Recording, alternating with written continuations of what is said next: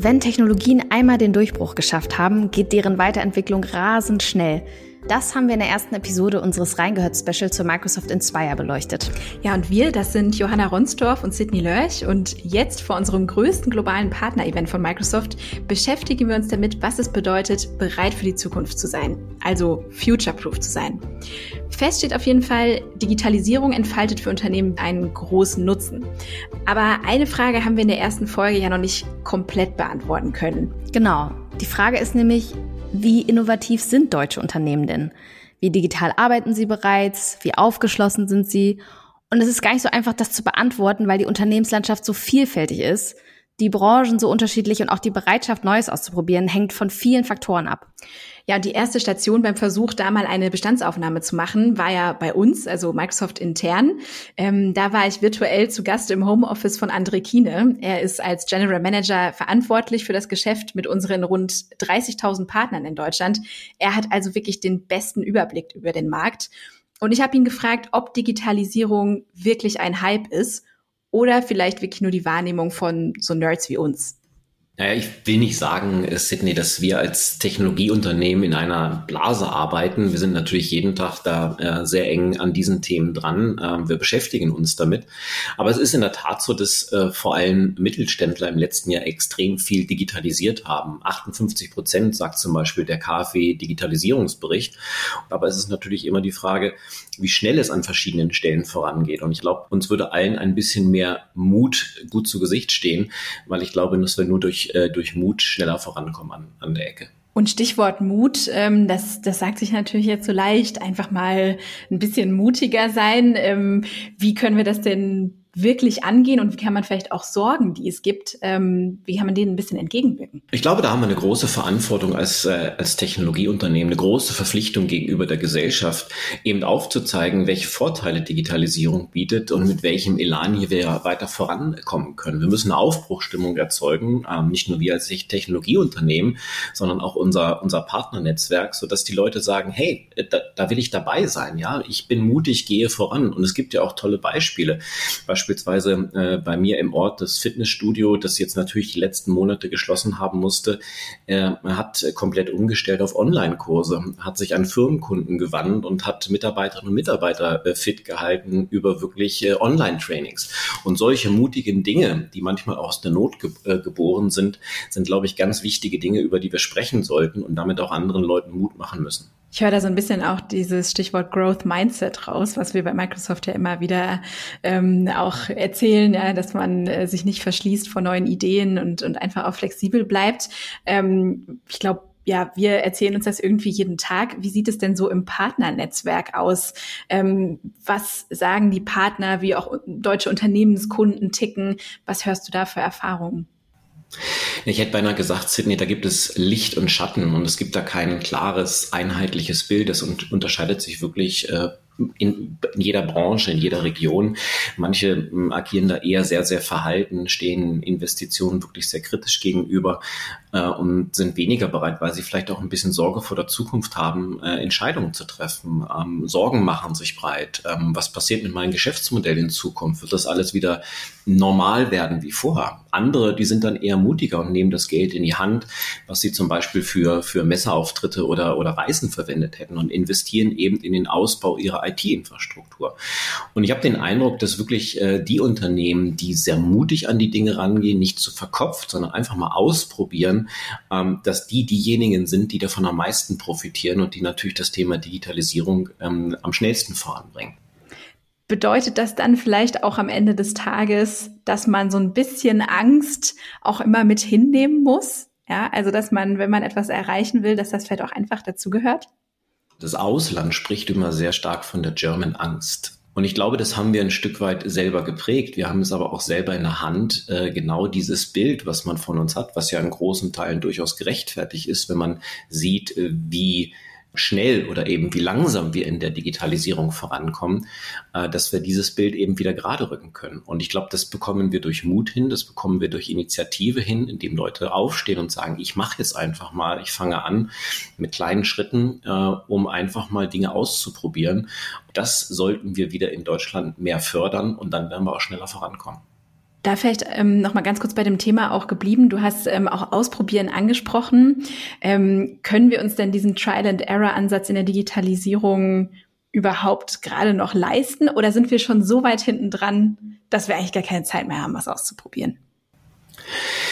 Wir haben immer Zeit, was auszuprobieren. Und ja, es stimmt, äh, Sydney, wir sind ähm, gerade im internationalen Vergleich ähm, recht weit hinten dran. Und wir merken ja gerade auch in der deutschen Wirtschaft, dass immer mehr Wettbewerber aus dem Ausland kommen, äh, auch in äh, eingesessenen Branchen äh, und uns dort äh, letztendlich überholen. Aber wir müssen jetzt äh, wirklich uns zusammentun, müssen aufstehen, müssen mutig sein und müssen auch eine, eine Geschwindigkeit an den Tag legen, um nicht wirklich ins Hintertreffen zu geraten. Wir haben jetzt noch die Chance aufzuholen, wir haben jetzt noch die Chance, ähm, wirklich voranzugehen, aber das Zeitfenster schließt sich irgendwann.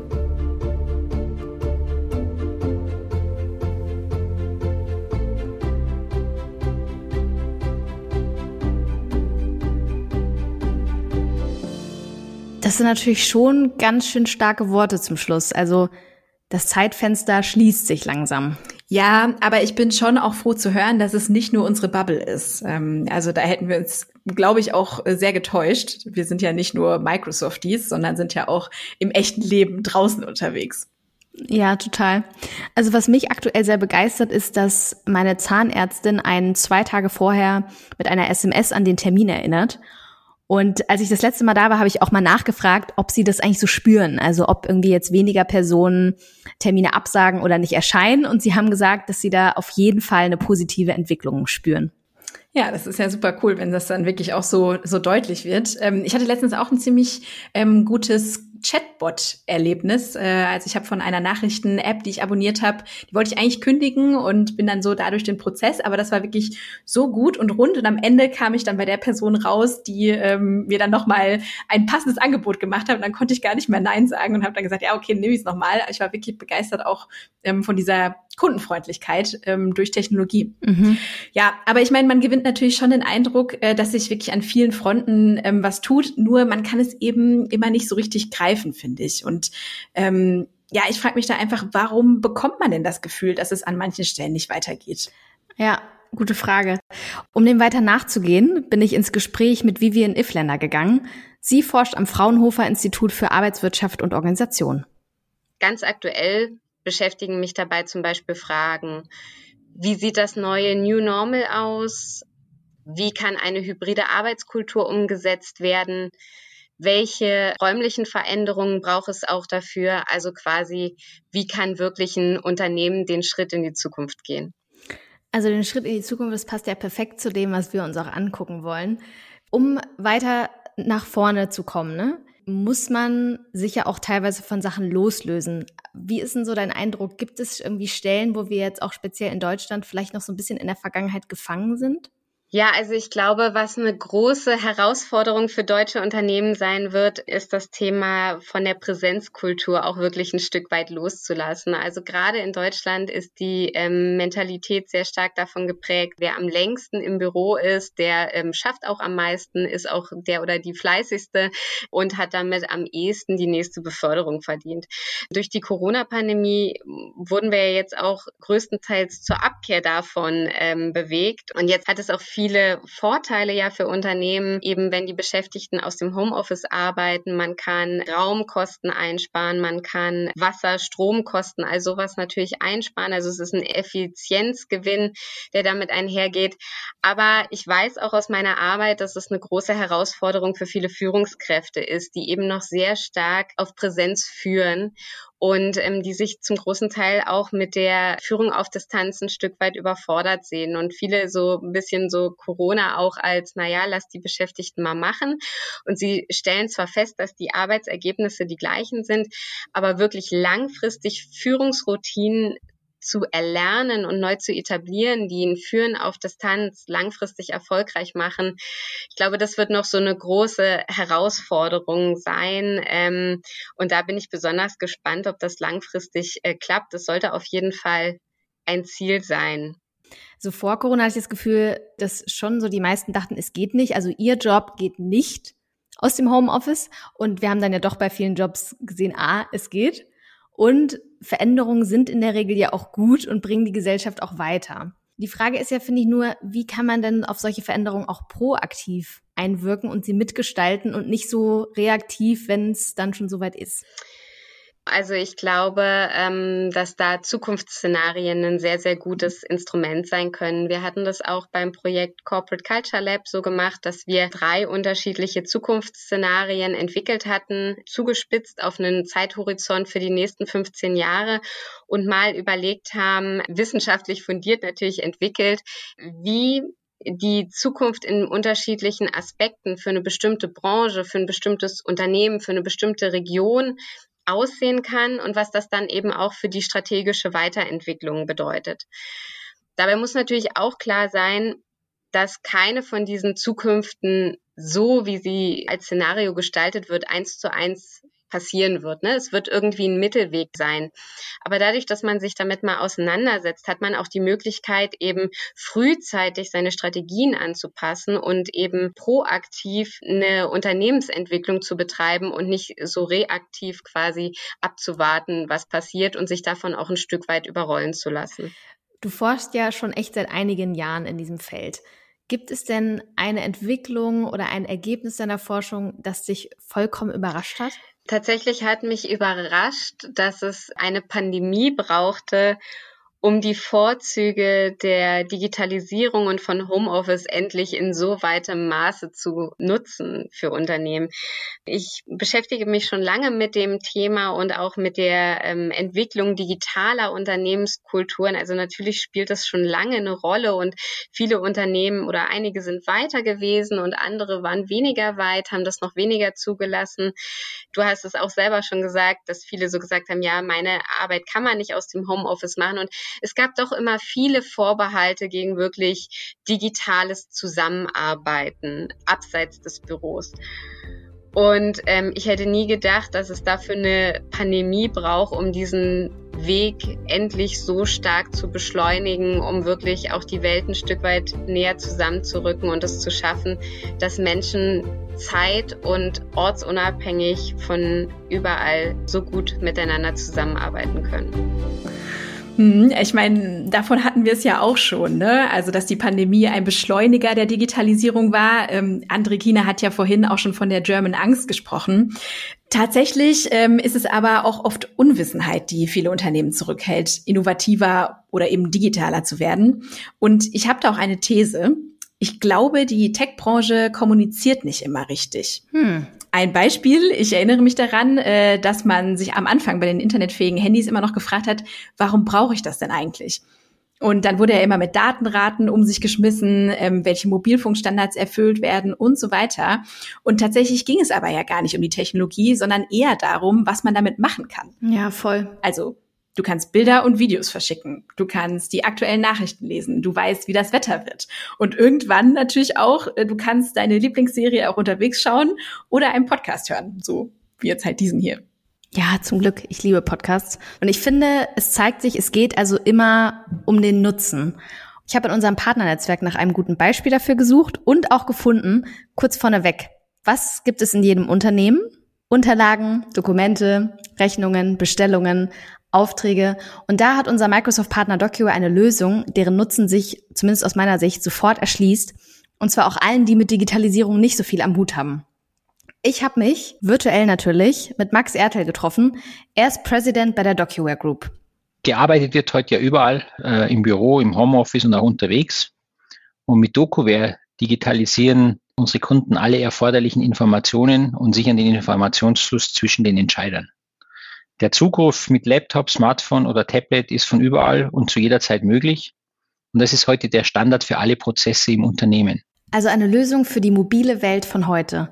Zugriff von überall auf Millionen von digitalen Dokumenten, die sonst in Aktenordnern, in großen Schränken oder Archivräumen lagern. Und Max hat auch noch erwähnt, dass da Volltextsuche möglich ist, dass digitale Signaturen unterstützt werden und das Ganze auch revisionssicher ist. Jetzt gibt es ja aber Kunden, die sehr zurückhaltend sind, wenn es um Cloud-Lösungen geht. Und meine Vermutung war deshalb, dass DocuWare es vielleicht ein bisschen leichter hat, seine Lösung zu vermarkten, weil es Dokumente in jedem Unternehmen gibt und der Nutzen so auf der Hand liegt.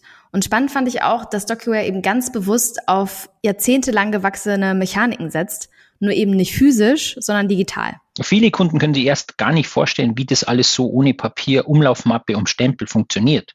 Da wir das wissen, haben wir DokuWare so programmiert, dass der Kunde genau diese Begriffe und Funktionen so auch eins zu eins in DokuWare wiederfindet. Also wenn wir DokuWare vorstellen, dann sagen wir, schau, hier ist dein Plastikkörbchen, wo du die Dokumente hast, hier ist dein Hefter und dein Endhefter und hier ist dein Stempel. Und damit ist die Einarbeitung natürlich sehr einfach. Und die Kunden können sofort produktiv mit DokuWare arbeiten. Und was für mich immer wieder schön ist, dass schon nach kurzer Zeit staunen die Kunden selbst über sich und sagen, sie könnten sich gar nicht mehr vorstellen, ohne DokuWare zu arbeiten. Das ist immer die schönste Bestätigung, wenn man dann nach einem halben Jahr oder nach einem Jahr mit dem Kunden spricht und sagt, wir wissen gar nicht, wie wir das früher geschafft haben. Also eine digitale Ablage mit Analog-Feeling sozusagen durch Plastikkörbchen und Stempel, aber eben so viel cleverer, unter anderem mit automatischer Verschlagwortung.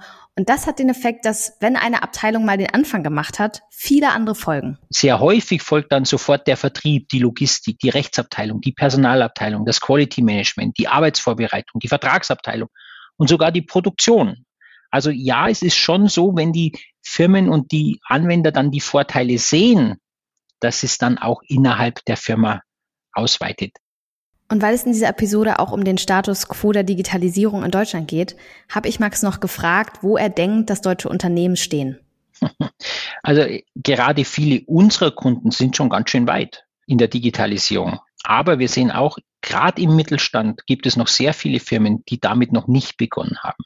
Und die Cloud ermöglicht einen sehr schnellen Einstieg mit einem sehr übersichtlichen Risiko und geringem Investitionsvolumen. Auf der anderen Seite muss man aber auch sagen, viele Unternehmen sind heute schon sehr gut organisiert.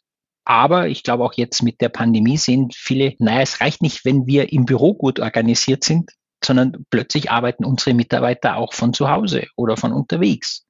Im Augenblick haben wir Rückenwind durch die Pandemie, aber auch Gegenwind durch die Pandemie. Und es hält sich gerade nur so irgendwie die Waage. Aber der Gegenwind, der wird weggehen. Die Leute werden wieder arbeiten, die Cashflow-Probleme werden weggehen, die Geschäfte ziehen wieder an. Und dann werden wir aber nur noch den Rückenwind der Pandemie spüren und der wird anhalten. Ich finde, es ist ein ganz passendes Bild, Rückenwind, Gegenwind und auch eine wirklich mutmachende, zuversichtliche Einschätzung. Ja, und weil Max ja auch sagt, äh, wenn eine Abteilung erstmal den Anfang gemacht hat, ziehen die anderen schnell nach.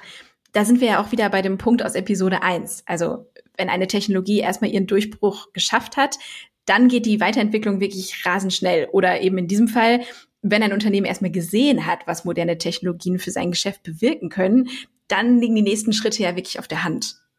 Ja, ich habe aber auch den Eindruck, dass die Herangehensweise eine wichtige Rolle spielt. Also wie kommen Lösungen zum Endkunden? In den letzten Jahren ist ja immer deutlicher geworden, vieles geht nur gemeinsam. Und einerseits müssen sich Unternehmen mit Technologien auseinandersetzen, Andererseits wollen viele Kunden sich aber vor allem um ihr Geschäft kümmern und nicht um die IT. Und hier können Microsoft-Partner aus dem Partnernetzwerk helfen. Und je nach Projekt holen die sogar andere Partner an Bord, um ihren Kunden eine Lösung zu bieten, die sie wirklich weiterbringt. Was spannend ist, wo Partner im Netzwerk zu gewissen Teilen auch Wettbewerber sind. Ja, Co-Petition ist ja eins der Buzzwords in diesem Zusammenhang. Ähm, dabei geht es um Gemeinschaftsprojekte eben unternehmens- und branchenübergreifend und eben auch durchaus zwischen Parteien, die eigentlich in Konkurrenz zueinander stehen. Wie Microsoft das strategisch für sich nutzt, was das für unsere Arbeitskultur bedeutet und wie auch das Partnernetzwerk davon profitiert, damit beschäftigen wir uns in der nächsten Episode. Mit dabei sein wird unter anderem Marianne Jannik, die Deutschlandchefin von Microsoft. Und da hören wir jetzt schon mal kurz rein. Richtig genutzt kann die Zusammenarbeit von Wettbewerbern zu erheblichen Effizienzen und Kosteneinsparungen kommen, Angebotsverbesserungen hervorrufen, aber vor allem, was wir alle brauchen, Innovation nach vorne bringen. Aktuelles Beispiel BioNTech Pfizer, wo wir am Ende sehen, wie gut Unternehmen kooperieren können. Ich denke, das ist die Zukunft und das hat auch die Pandemie kulturell sozusagen auch ermöglicht. Ich finde, es klingt schon durch, dass wir uns das Thema Zusammenarbeit auch von Wettbewerbern nochmal genauer anschauen sollten. Und das werden wir in der nächsten Episode des Reingehört Special zur Microsoft Inspire auch tun. Ja, ganz genau, da freue ich mich schon sehr drauf. Aber jetzt erstmal durchatmen. Und Rechner runterfahren. Bis zum nächsten Mal.